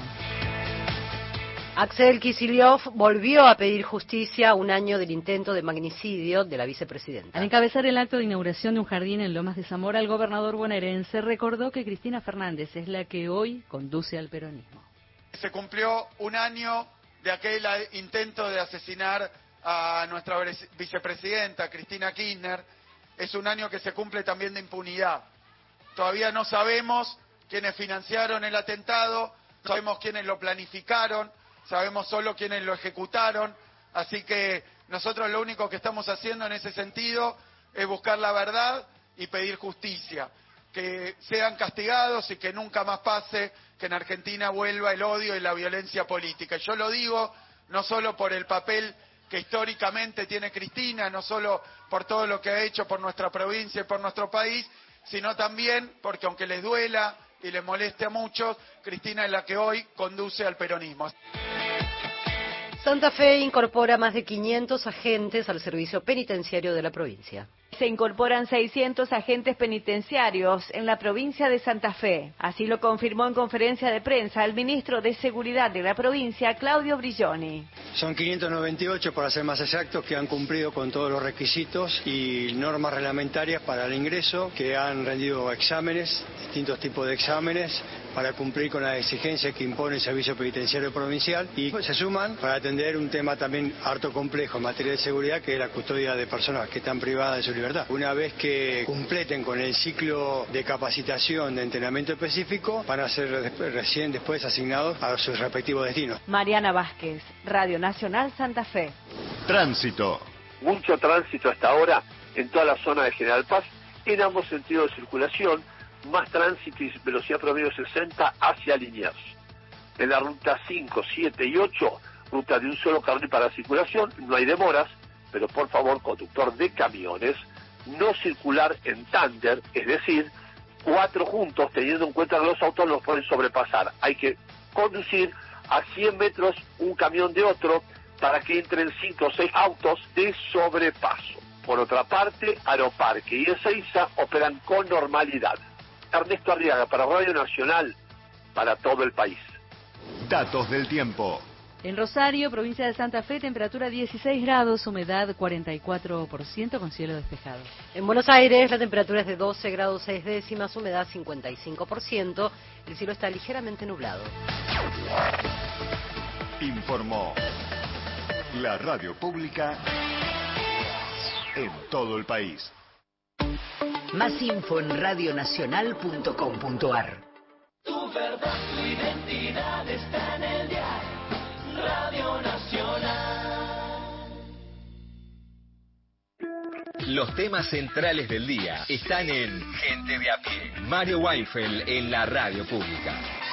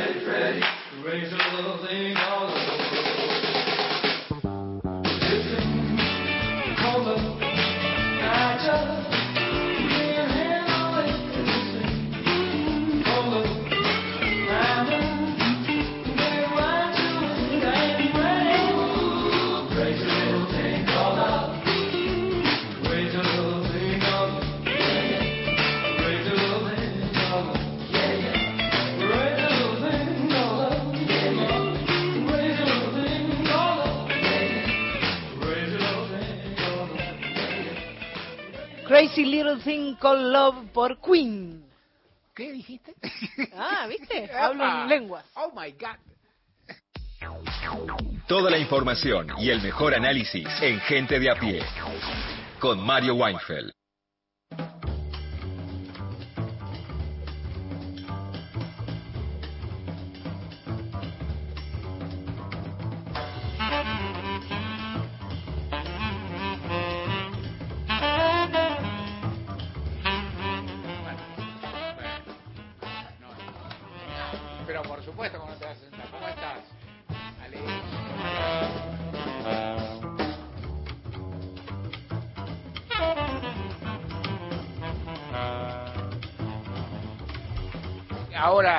Ahora, estamos en duplex. Estamos en, somos un multimedio público. Ojo. Qué momento. Eh, ¿Cómo estás, Noé? ¿Bien? Muy bien, muy Alejandro bien. lo conozco de antes. Muy bien, Mario, ¿cómo estás? Bien, bien, muy bien, muy contento. Tenemos mucho micrófono hoy. Sí, estamos súper microfoneados. Somos esos dos. Sí, estamos estamos súper microfoneados y muy bien y muy contentos. Bueno, que nos cuenten algo, ya dijimos al aire, pero vale la pena que contemos un poco más de esta muestra cinematográfica, fotográfica, perdón, que se inaugura hoy acá en nuestro nuestra casa, en la radio pública, una muestra fotográfica referida al, al dichoso mundial. Ahora empiezan las eliminatorias, la alegría vuelve. No hay otro tema. ¿Cuánto nos No dura esto, Mario? ¿Cómo? ¿Cuánto nos va a durar la alegría? ¿Vos qué decís? Cuatro años y medio. Hasta el 10 de diciembre de 2027, creo. Creo. Qué sé yo, no sé. Por ahora dura, dura. Cuando vuelve algo queda. Fue una alegría única, me parece a mí, ¿no? Yo que he vivido unos cuantos, este, demasiados, pero yo que he vivido unos cuantos y que tengo, bueno, pertenezco a esa generación o a ese conjunto de personas que vivieron, que pudieron ver los tres mundiales, digamos, el que se realizó en la Argentina, el que se ganó en el 86, y más allá de, de- de- de muchas variables, creo que jamás la, la euforia colectiva, la fiesta colectiva fue como esta, ¿no? O sea, tuvo otro, no sé, ot- otra modalidad. Uno también, ahí está la parte más subjetiva, más personal, lo que, qué sé yo, esta, qué sé yo, mis hijos que son grandes, digamos, el Mundial del 86 llegaron al revés, muy chiquitos. Muy chiquitos. El Mundial del 90 fue el primero que vieron, eran muy pibitos, pero empezaban a entender algo de fútbol. Pero no veo, o sea, nunca nunca vieron mundial. Mis nietos, que son muy chiquitos, creen que Argentina gana todos los mundiales. o sea, Lo tenemos no, mal acostumbrado. Pero y Sí. sí, y sí, vamos a creérnosla. y que, que con toda razón, y se- yo creo que se equivocan, porque el del, el del 27, el del 26 lo ganamos seguro, pero el de 30 hay que ver. No, el de 30 hay que ver, no, no hay que ilusionarse tanto tampoco. Ahora, Mario, ¿cuál crees que es la foto que tiene que estar en esa muestra? Si vos tenés una foto del Mundial, ¿cuál sería tu foto? A, A ver si me- está, Ale. Me, me Claro. la juego, ¿eh? Sí, no, no, no, es que hay, hay muchas fotos, todo lo que ocurrió en el Mundial, yo, yo soy bastante futbolero, me gusta mucho, todo lo que ocurrió en el Mundial fue formidable, pero algo notable que ocurrió y que creo que en ese nivel tampoco ocurrió, más allá del, del obviamente de los de lo- la condición de ídolos de Leo Messi, creo que de Messi y del Dibu Martínez. Me parece que las dos figuras que digamos que pero más allá de eso hubo una fascinación por el equipo y por la figura de Scaloni en la cual yo diría que algunas de las escenas de festejos de, lo- de los jugadores argentinos apiñándose, abrazándose, alguna de escenas de Scaloni que siempre hace un culto de no de no estar en el centro de todo y dejando dejándose permitiéndose llorar o permitiéndose emocionarse en fin, algunas de esas escenas de festejo colectivo me parece que son la manera. Bueno, puede decir, bueno, Messi, en el momento, de aquello, todo es. Yo creo que si algo simboliza, lo mío no es expresar las cosas en imágenes, aparte, ¿no? O sea, yo no, yo, digamos, me, me despliego en otros, pero yo creo que esas imágenes sí son maravillosas y uno no, no las olvida, ¿no? Las imágenes de los jugadores abrazándose todos, ¿no? O muchos, abrazándose y estando los que no son necesariamente las mayores estrellas. Yo vi una foto de Scaloni pensando con la pelota, ¿no? Sí. Y decíamos ahí al inicio del programa, ¿qué estará pensando Scaloni? ¿Cuántas veces queríamos meternos en la cabeza de ese hombre y cuánta responsabilidad, ¿no? Digo, lo que lo que significó este mundial de la la que perdimos, ¿no? En el primer partido. Sí. Y la y Sí, la gloria del final. Llorente se acordaba que esa foto se sacó después de que Argentina perdió contra Arabia. Qué momento. Así que, ¿qué estaba pensando, no? Sí, es que lo que pasa que, que, el, que el- el- la determinación del Mundial o el momento... Argentina después de ese partido tenía, sea por penales, sea por juego, tenía que ganar todos los partidos. Podía empatar uno en, las en la primera serie con, eh, digamos, con mucho, a que se dieran muchos resultados. Es muy impresionante, eso te quedas en cualquier lugar. Ahora, por ejemplo, uno mira, eso pasa siempre, los mundiales son siempre así, han quedado en el camino equipos favoritos muy importantes siempre. En la Copa Libertadores se ve, viste, tenés un desliz, un partido, fuiste, viste, son partidos, son, y, et- y en este caso son partidos simplemente eliminatorios, ni siquiera tenés ida y vuelta. El, el lugar de la atención de los jugadores es tremendo. Yo siempre me acuerdo en estos días, alguien recuerda a Bilardo, que, tiene sus más y sus menos como figura, pero que de fútbol sabía un montón. Y Bilardo una vez dijo que era, para que Vi- Bilardo es un tipo que está ligado a la idea de resultadista, digamos, hay que jugar, hay que ganar, el que gana hizo bien, el que pierde hizo mal, que eso, bueno. Y yo creo que sabía más, por supuesto sabía mucho más de fútbol que, que esa visión simplota, pero eso era su credo. Pero a la vez, una vez dijo que era inhumano el que los jugadores patearan los, los penales, la, la serie de los penales para los para los yoteadores. Los arqueros de última, que si atajan uno o dos son héroes, y si se lo meten, bueno, tampoco, tiene, nu- nunca hay tanta responsabilidad. Pero el choteador decía, cuando el tipo camina, y uno, eso a mí me quedó siempre. Eso, eso Mario lo estás diciendo. Mira, me voy a retirar con ese pie porque lo estás diciendo porque no está Goico acá, ¿no? Porque si hubiese venido Goico, Y hubiese- Goico, y Go- pero Goico Es fue un, héroe. fue un Claro. No, no, Claro. uno, yo no quiero hacer ningún reproche porque no haya venido Goico. No, no, no, Ni ya nada. me voy. Mira, este No, es mi pie no, para no, retirarme. Pero desde ya, pero es también un recuerdo, y eso también forma parte.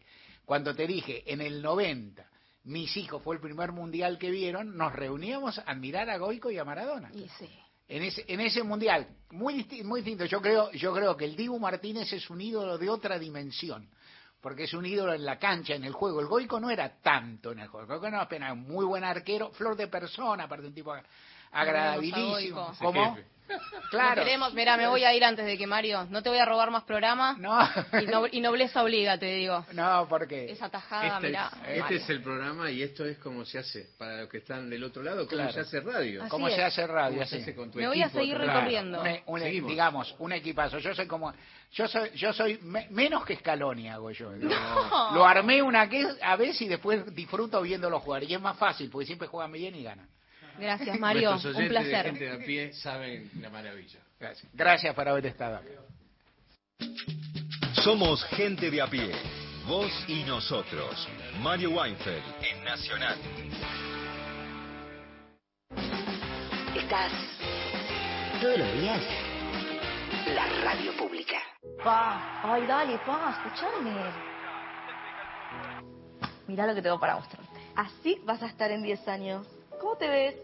Pa, mira, me veo bastante fachero, ¿eh? Tranquilo y sobre todo jubilado. Ah, ¿te vas a jubilar? Sí, ya me estoy encargando de eso. Qué bueno. Venga, dale, dale, prende. Si te faltan hasta 10 años para cumplir la edad para jubilarte y adeudas aportes, ahora los podés regularizar con el nuevo plan de pago de deuda previsional para trabajadoras y trabajadores en actividad. Tu esfuerzo cuenta. ANSES, Argentina Presidencia. Un gesto tuyo puede cambiar el de muchos.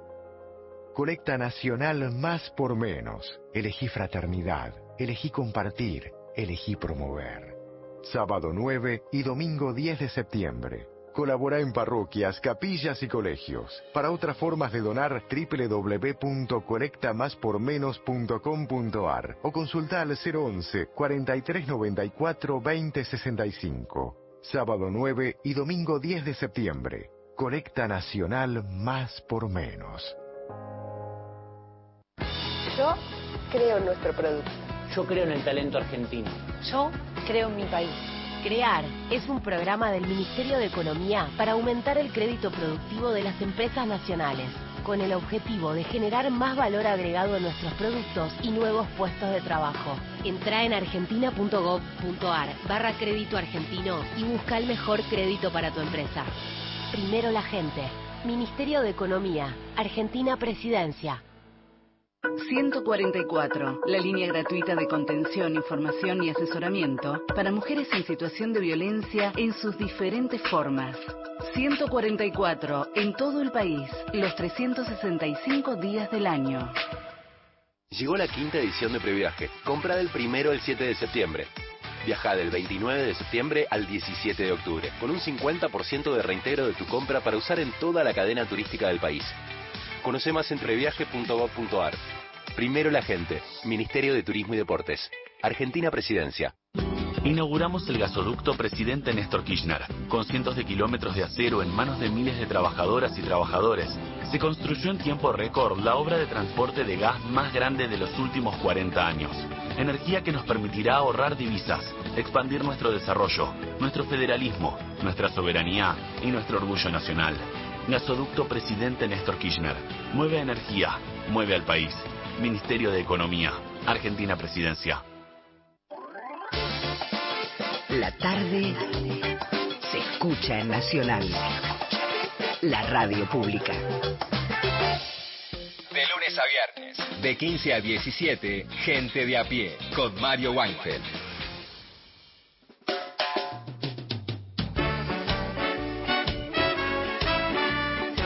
Mensaje en nuestro WhatsApp de Marisol de San Fernando. Mario, lo de 30.000 es como vos decís. No hay una manera de decir con certeza el número porque le- eh, no les ponían números a los que iban eliminando. Lo mismo con los 6 millones del holocausto. Son muchas vidas y está mal y no tienen perdón y no se debe reivindicar de ambos lados. A la vida hay que honrarla. Eso nos eleva como seres evolutivos. Como todos los días, tu programa abre cabezas, dice Marisol de San Fernando. Esperemos que no sea literal.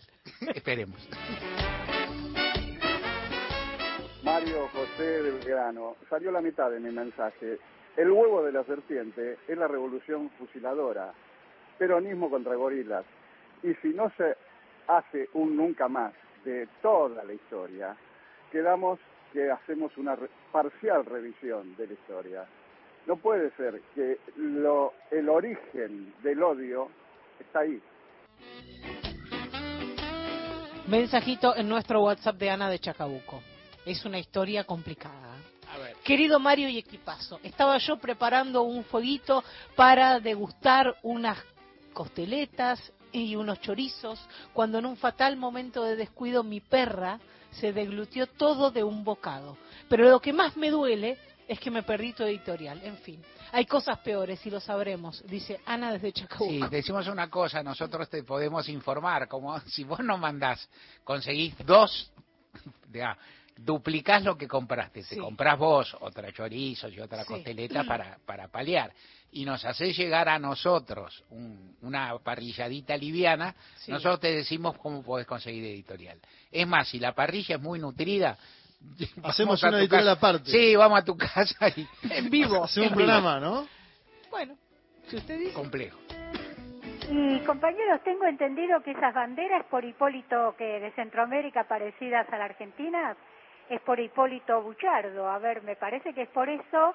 Y bueno, fue con patente de corso argentino, un pirata argentino eh, del Río de la Plata y llevó la idea de la independencia a muchas colonias de España. Creo que llegó hasta Filipinas, no sé. Bueno, tuvimos nuestros corsarios nosotros. Gracias, mi nombre es Ana. El mono se escribe desde La Pampa. Hola Mario y equipazo. Pido para el jueves Madres de la Plaza por Carlos Molina. Gracias y un abrazo. Buenas tardes, Mario. Soy Olga de Colón, Buenos Aires. Siempre me acuerdo lo que dijo Messi cuando perdimos, le- perdieron ellos la primera, el primer partido. Después, un día, dijo, nos agarró el cagá, y disculpen por la mala palabra, pero así lo dijo Messi. Eh, como que les agarró el miedo de, tener que volverse, entonces pusieron todo. Muchas gracias. H nos escribe desde la ciudad de Buenos Aires, dice lo que piensan los yanquis sobre América Latina se se define con dos frases, patio trasero y relaciones carnales. Mensaje de H desde la ciudad de Buenos Aires. Interesantes mensajes y vamos a seguir con todo este tema de Centroamérica, alguna cuestión. Y ya, eh, muy generosamente, el bueno de Miguel Fernández le, le dije, porfa, Miguel, conseguí un poema de Cardenal donde use el vos como tú te... Y consiguió varios, y ¿no? Miguel Uno. se enojó porque dijo, Sí. "Ay, tengo cinco. Digo, yo no Eh. te dije que hubiera uno, sino que te pedí uno. Y acá tenemos 23 ahora trajo. Vamos a leer No hay parte... tiempo, ¿eh? ¿Cómo? No hay tiempo. No hay tiempo. Vamos a leer, va a leer Mariana parte de uno para ver cuánto se usa el voz y cuánto los modos verbales iguales a los que usamos acá. Escuchemos un poema de Cardenal. Vos sos el Dios de los pobres, el Dios humano y sencillo, el Dios que suda en la calle, el Dios de rostro curtido. Por eso es que te hablo yo, así como habla mi pueblo, porque sos el Dios obrero, el Cristo trabajador. Vos vas de la mano con mi gente, luchás en el campo y la ciudad, haces fila allá en el campamento para que te paguen tu jornal. Vos comés raspando allá en el parque con Eusebio, Pancho y Juan José, y hasta protestás por el sirope cuando no te echan mucha miel. Yo he visto en la pulpería instalado en un caramanchel, te he visto vendiendo lotería sin que a vos te avergüence ese papel. Yo te he visto en las gasolineras, chequeando las llantas de un camión y hasta patrullando carreteras con guantes de cuero y overol. O sea, vos, vos pensás así, ¿no? Es decir, toda, todas esas modalidades verbales que se usan en muchísimos poemas de Cardenal aparece son los poemas de Cardenal son bellísimos Martín alguna vez nos ha regalado alguno y esto siempre siempre me vino a la cabeza la primera vez que lo vi como uno sabe poco como tan poco sabemos de estos países hermanos vecinos y similares en tantas cosas a veces nos sorprendemos pero es bueno saberlo. Juan Manuel nos ibas a decir algo No, con el mensaje de la bandera, eh, hay- varias hipótesis sobre las banderas de los países. En general, lo que se cita sobre Centroamérica es que un marino francés llamado Hipólito Bouchard, que bien mencionaba la escucha, la radio escucha, eh, bueno, se puso al servicio del primer triunvirato en nuestro país, luego al mando de la fragata de la Argentina, llegó hasta Centroamérica, esa es una de las hipótesis eh, que, que es válida. Después hay otros que apuntan a un eh, Luis Michel Aurí, que estaba al servicio de Simón Bolívar, que también habría capturado una bandera similar a la Argentina y la habría eh, izado en eh, la costa de Nicaragua. Bueno, son hipótesis, pero son muy parecidas las banderas a la nuestra. Y por eso también hay como una cercanía en ese plano cultural, ¿no? Cuando las banderas te hermanan hay algo que, que, que sentís como, como propio, ¿no? Me acuerdo cuando Cristina Fernández se juntó con Xiomara Castro de Celaya, que contaba la historia de que la actual bandera de Honduras es más celeste, ¿por qué? Porque los golpistas que le hicieron aquel famoso golpe a Manuel Zelaya le hicieron más azulada, ¿no? Y que ahora el actual gobierno, apenas llegó nuevamente, dijo, no, vuelve a ser más celeste. Digo, las banderas tienen parte de la historia de los países también y por eso es tan interesante eh, meternos a- a ver qué cuentan esas historias, ¿no? Interesantísimo, interesante, interesante y tremenda las historias de esos países, tremenda la historia de Panamá, la historia del canal que ahora que la historia del canal, la historia de o algún otro canal que se quiso hacer en algún otro De Nicaragua. el de Nicaragua, ¿no? Es decir, Claro. eh, lo- toda la historia, todo el poderío que hay detrás, ¿no? La escuela de las Américas. Y el debate actual en Centroamérica, que es ah, si estos países validan a China o no. Fíjate que Honduras fue el último país centroamericano en reconocer a China y actualmente Guatemala, que sigue avalando a Taiwán, porque China tiene la teoría de que si lo apoyas, apoyas a, a la República Popular China, ¿no? Y si no tenés vínculo con Taiwán. Claro. Bueno, Guatemala es de los pocos países en el mundo que todavía hoy, sumale Paraguay y ocho o nueve más, siguen validando a Taiwán, ¿no? Habría que ver qué sucede a partir de que Arevalo tome posesión, porque podría ser un cambio geopolítico de dimensiones, ¿no? Como el que sucedió en Honduras. Así que seguimos acá, invitamos a quienes quieran venir a Maipú 555, la radio pública, a ver la exposición de fotos sobre el Mundial, fotógrafos, colegas de Telan, preciosas fotografías y nos vamos con buena música, volvemos mañana de 3 a 5. Con Silvio Rodríguez y su reparador de sueños.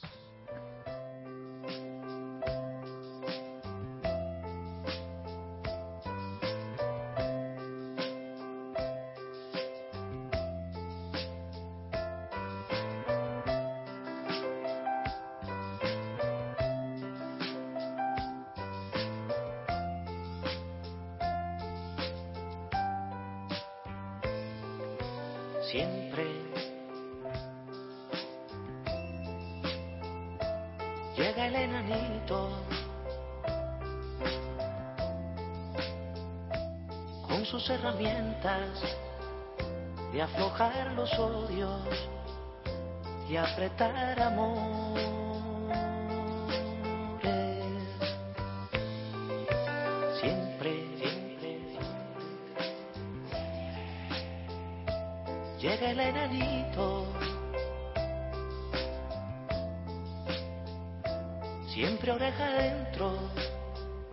Afán risueño de enmendar lo roto.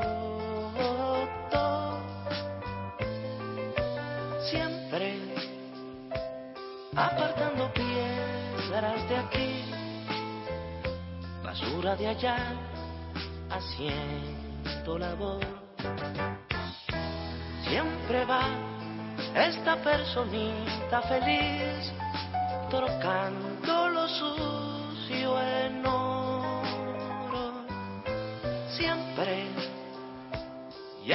salón principal, donde está el motor que mueve la luz. Y siempre allí hace su tarea mejor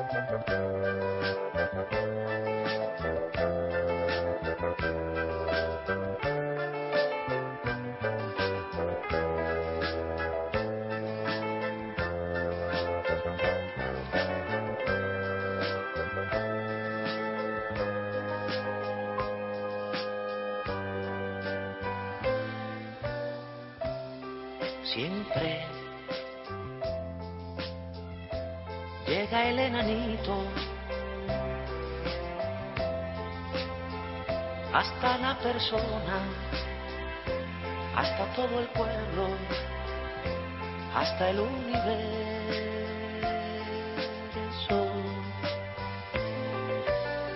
Siempre llega el enanito. y desde esa hora se acaba el silencio y aparece el trino. Siempre apartando piedras de aquí, basura de allá, haciendo labor. Siempre va esta personita feliz trocando